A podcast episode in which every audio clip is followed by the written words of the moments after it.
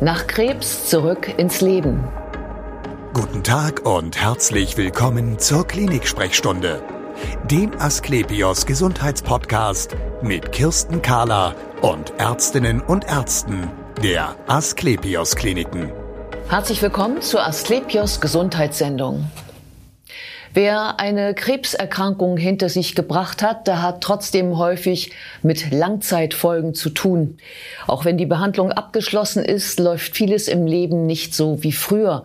Und es stellen sich viele neue Fragen, wie man damit dann am besten umgeht.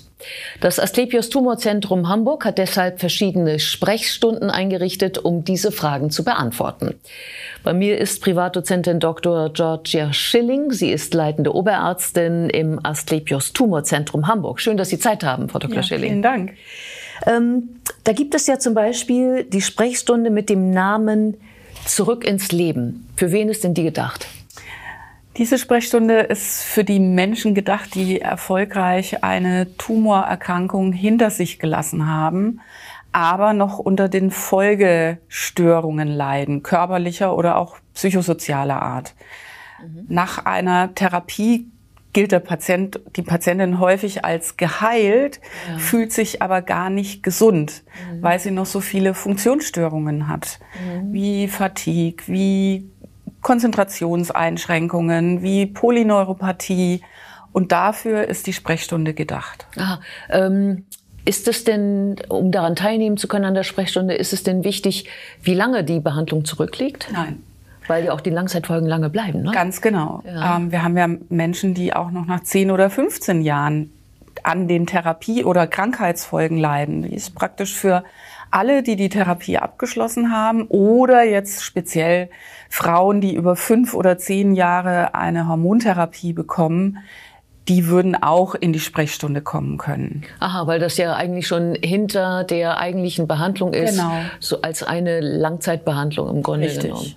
Ähm, kann ich denn ähm, in dieser Sprechstunde auch reden über meine bisherige Therapie, ob man da was dran ändern sollte? Nein. Nee, denn ist ja zu Ende, ne? Ganz genau. genau. Und das ist auch keine Zweitmeinungssprechstunde, wo man prüft, ob die Therapie, die gelaufen ist, die richtige war. Die Intention, die wir haben, ist nach vorne zu gucken und nicht nach hinten, sondern was kann ich für mich tun? Sie haben es ja initial schon so formuliert, damit diese Folgestörungen sich bessern.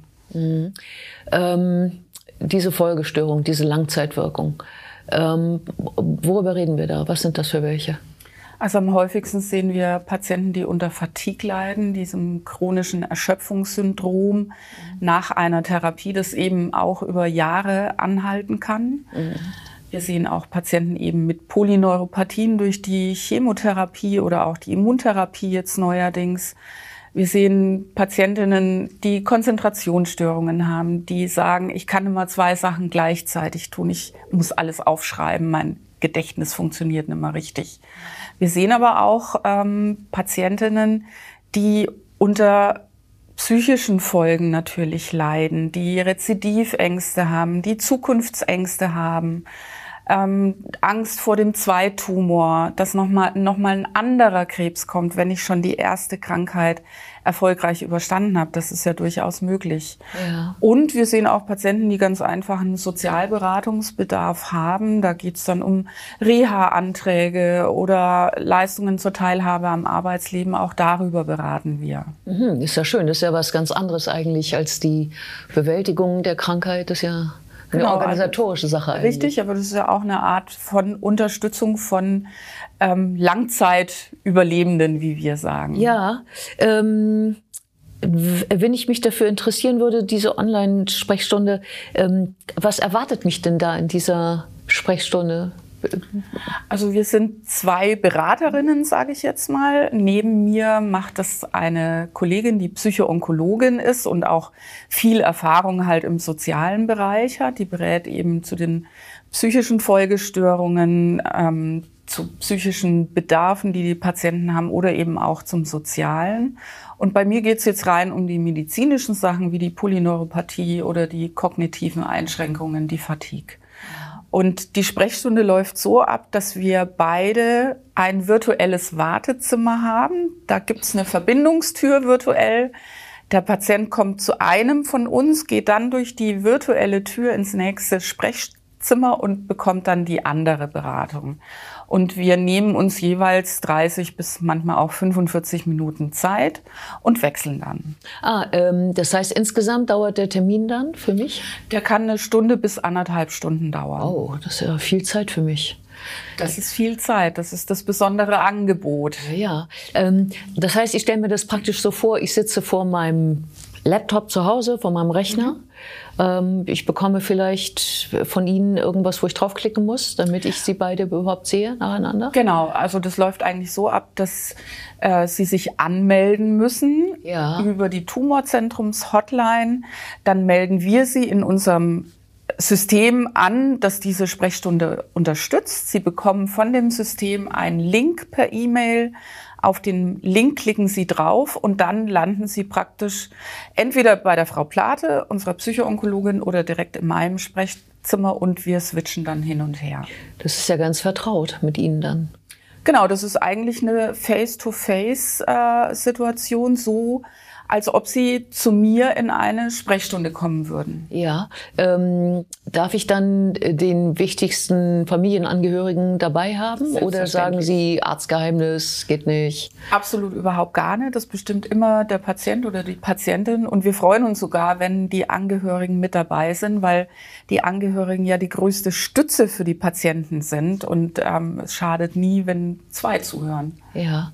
Ähm, Gibt es einen festen Wochentag für diese Sprechstunden? Ja, die Sprechstunde ist immer montags mhm. und zwar ähm, ab 16.30 Uhr und dann bis 19.30 Uhr. Also wir wollen mhm. ja den gesunden, geheilten Menschen auch ermöglichen, dass sie ihrem Beruf nachgehen, Familie versorgt haben und dann Zeit haben für die Sprechstunde. Deswegen geht die auch ein bisschen nach in den Abend rein. Ja. Ähm äh, ich, das heißt, die ist ja dann, also sie kann ja nicht anonym, ne, doch, sie kann ja theoretisch anonym sein, wenn ich sagen würde, ich mache meine Kamera nicht an, aber das wollen sie gar nicht, oder? Nee, das wollen, wollen wir eigentlich nicht. Äh, das passiert manchmal, wenn es technisch nicht klappt, dann äh, macht man das halt mündlich wie am Telefon, ja, aber ja. es ist natürlich schon auch der Augenkontakt und die Mimik und alles, die wir auch brauchen in so einer Beratungssituation. Und es wäre eigentlich schade, wenn das wegfällt. Ja, ja, klar, zumal man ja ein Patient ist eigentlich. Genau. Und der Arzt möchte einen ja dann schon sehen. Richtig, das ist wie, wie wenn Sie jetzt in meine Sprechstunde in Präsenz durch die Tür gehen, genauso ist es in dieser virtuellen Form. Ja, ähm, äh, genau, Sie sagten ja vorhin, man muss sich bei Ihnen anmelden.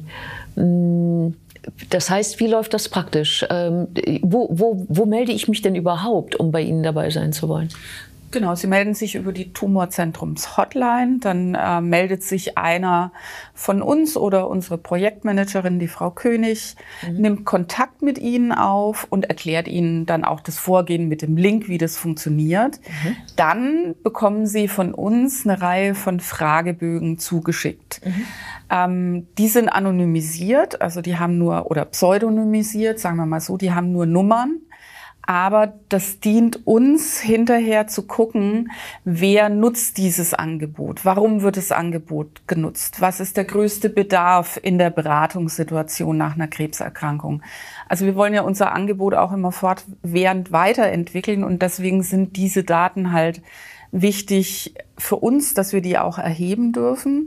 Aber wie gesagt, die werden nicht mit der Person, die beraten wird, in irgendeinem Zusammenhang gebracht werden können. Aha, das heißt also, da geht es darum, ähm äh, eine Statistik zu führen, um zu wissen, worauf man ähm, mehr Wert legen sollte in der medizinischen Leistung. Richtig. Äh, genau, es geht darum, auch diese Angebote als solche vielleicht auch zu etablieren. Die gibt es ja nicht so oft. Ganz genau. Wir wollen uns auch vorbereiten. Auch wissen, genau, Sie wollen es ja wissen, äh, Sie wollen ja eine Antwort geben können genau. den Patienten. Genau. Und bei einer halben Stunde pro Beraterin ähm, gibt es ja eine ganze Menge Fragen sicherlich. Absolut. Und äh, wir können uns dann halt schon mal ein bisschen fokussieren, wenn wir wissen, in welche Richtung geht's überhaupt?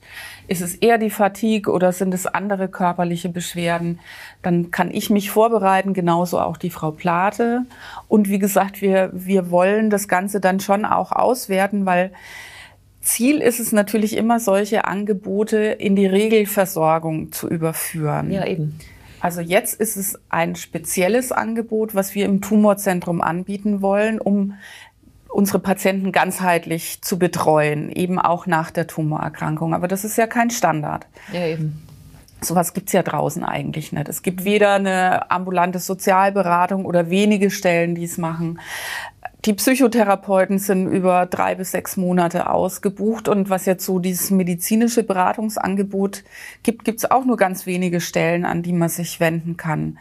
Und wenn wir zeigen können, wie hoch der Bedarf ist und wohin der Bedarf geht, also was die größten Probleme sind, dann kann man das wieder noch ein bisschen spezieller machen und irgendwann tatsächlich die Kostenträger mit ins Boot holen, dass so ein Angebot auch finanziert werden muss. Ja, und ähm, was wissen Sie jetzt schon, was der häufigste Informationsbedarf ist? Also was mich jetzt angeht, ich kann jetzt nur vom medizinischen ja. reden, da ist es sicher die Fatigue. Ja. Genau, weil die so unplanbar ist und so unerklärlich auch eigentlich. Ne? Genau, sie ist un noch unerklärlich. Wir wissen noch viel zu wenig. Ja. Also welche Faktoren jetzt eine Rolle spielen. Wir haben so einige Ideen, aber das ist doch für die meisten Patienten sehr, sehr alltagsbelastend. Ähm, das hat Folgen für den Beruf, für das soziale Rollenverhältnis ähm, bis hin zu wirtschaftlichen und äh, finanziellen Konsequenzen. Mhm. Das ist schon das Problem Nummer eins, muss ich sagen. Mhm. Sie haben ja noch andere Sprechstunden im Angebot. Ähm, da gibt es eine, die richtet sich an junge Patienten. Genau, wir haben eine psychoedukative Gruppe, wie wir es nennen, für junge Menschen, auch nach einer überstandenen Krebserkrankungen, die Mitte 20 bis Mitte 30 sind. Es ist aber keine Sprechstunde, oder? Das ist eine Gruppe in dem Fall, also für mehrere Teilnehmer. Die wird ebenfalls von der Frau Plate, unserer Psychoonkologin, geleitet. Und äh, da geht es darum, dass diese jüngere Patientengruppe oft ganz andere Bedürfnisse hat als die meisten Tumorpatienten, die ja jenseits der 60 sind. Also bei den Jungen geht's um Karriere trotz Krebs, da geht's um Sexualität, da geht's um, ich möchte Kinder kriegen, da geht's, kann ich meinen Krebs vererben. Also die haben ganz andere Themen und die versuchen wir eben in dieser Gruppe zu thematisieren. Also in einer Runde von mehreren jungen Menschen, und wenn es jetzt ein spezielles Thema gibt wie Fatigue oder ähm, Kinderkriegen, dann holen wir uns durchaus auch die medizinische Kompetenz dazu. Mhm. Und wo findet die statt? Die, äh, die Sprechstunde, die, äh, die Gruppe, die findet in Barmbek statt, in einem mhm. Seminarraum, ähm, alle zwei Wochen und alterniert praktisch mit unserer Survivor-Sprechstunde, mhm. mhm. weil wir die Frau Plade ja nicht teilen können. Oh, also noch nicht, nein. noch nicht. ähm, ich habe gehört, Sie planen noch andere Dinge. Genau, also wir wollen unser ähm, psychosoziales Angebot im Tumorzentrum ausweiten und dazu gehört unserer Meinung nach auch eine Familiensprechstunde. Die richtet sich hauptsächlich an Eltern, die ich sage jetzt jüngere Kinder haben, die mit der Diagnose konfrontiert werden, die damit konfrontiert werden, dass die Mami plötzlich keine Haare mehr hat ähm, die konfrontiert werden, dass der Papa äh, vielleicht öfter mal zu Hause ist und gar nicht mehr arbeiten geht und sich ausruhen muss. Und äh, Kinder haben ja einen anderen Umgang mit sowas. Manche fühlen sich schuldig an der Erkrankung ihrer Eltern und wir wollen den Eltern ein Hilfsangebot bieten, wie kläre ich mein Kind am besten auf, mhm. weil auch das sehr altersspezifisch ist und ähm, das würde unser Angebot wunderbar ergänzen. Ja, genau. Wenn man sich dafür interessiert, ähm, darf man dann einfach bei Ihrer Hotline mal nachfragen? Auf jeden Fall, jederzeit. Okay. Schönen Dank für dieses interessante Gespräch. Sehr gern. Und wir sehen uns wieder auf www.astlepios.com, auf Facebook und auf YouTube oder im nächsten Podcast. Werden Sie gesund.